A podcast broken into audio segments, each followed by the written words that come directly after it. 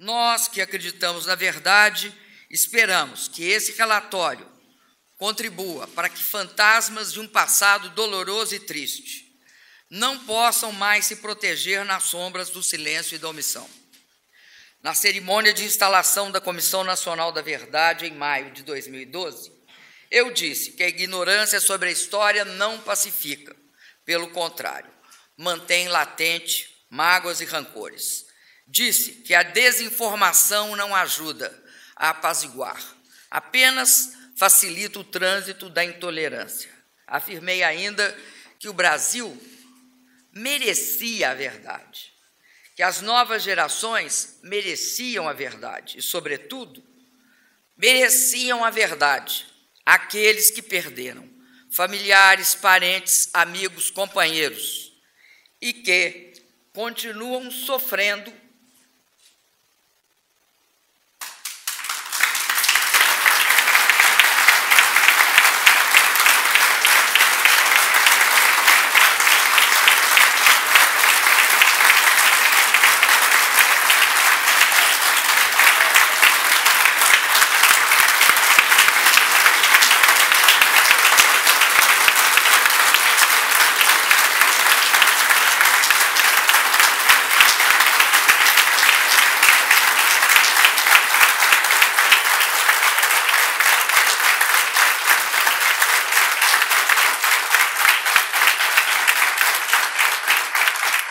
continuam sofrendo como se eles morressem de novo e sempre, a cada dia.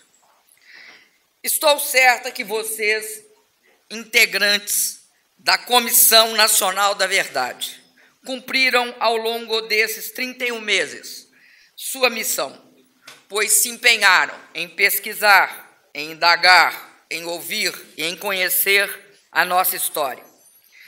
Trouxeram à luz, sem medo, o tempo oculto pelo arbítrio e pela violência.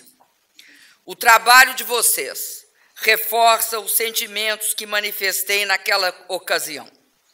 Quem dá voz à história são os homens e as mulheres livres, que não têm medo de escrevê-la.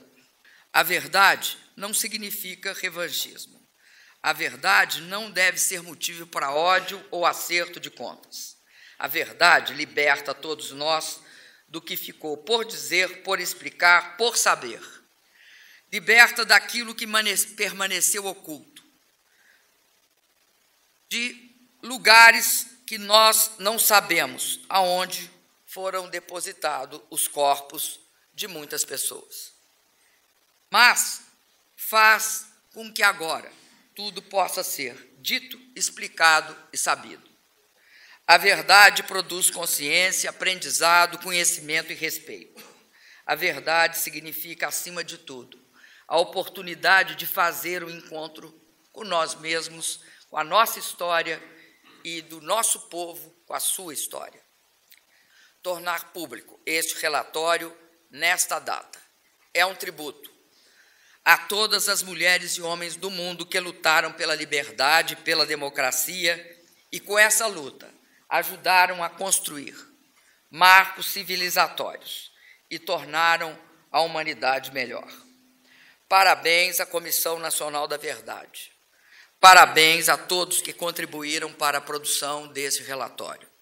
O Brasil certamente saberá reconhecer a importância desse trabalho, que torna nossa democracia ainda mais forte. Muito obrigado.